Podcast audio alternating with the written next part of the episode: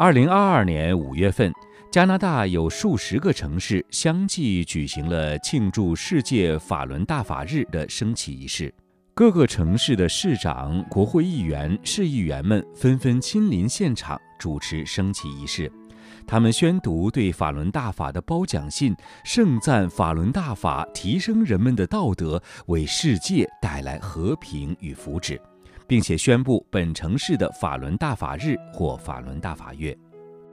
一九九六年十月十二日，美国休斯顿市授予李洪志大师荣誉市民和亲善大使称号。休斯顿市市长宣布这一天为休斯顿李洪志大师日。一九九九年六月二十五日，美国伊利诺伊州州长致信嘉奖李洪志师傅，伊利诺伊州财务长授予李洪志大师杰出服务奖，芝加哥市长致信欢迎李洪志师傅，并宣布该日为芝加哥李洪志大师日。自中共残酷迫害法轮功以来，李洪志大师一直在谆谆教导弟子们要用善心、理智地讲清真相，和平反迫害，在苦难中坚守真善忍。尽管众多法轮功学员被打伤、打残、打死，从未出现一例法轮功学员报复迫害者或报复社会的。从2000年起。李洪志大师连续四度获诺贝尔和平奖提名。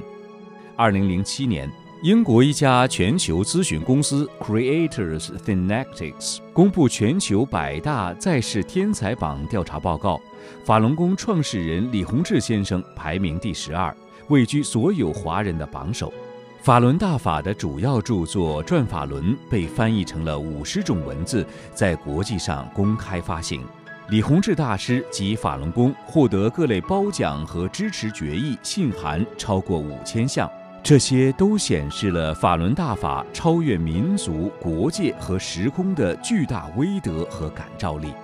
二零二二年五月十三日是第二十三届世界法轮大法日及法轮大法红传世界三十周年。全球各地逾千名政要纷纷发来褒奖与贺信，赞扬法轮大法对社会做出杰出贡献。请观众朋友们点赞、订阅、转发我们的频道。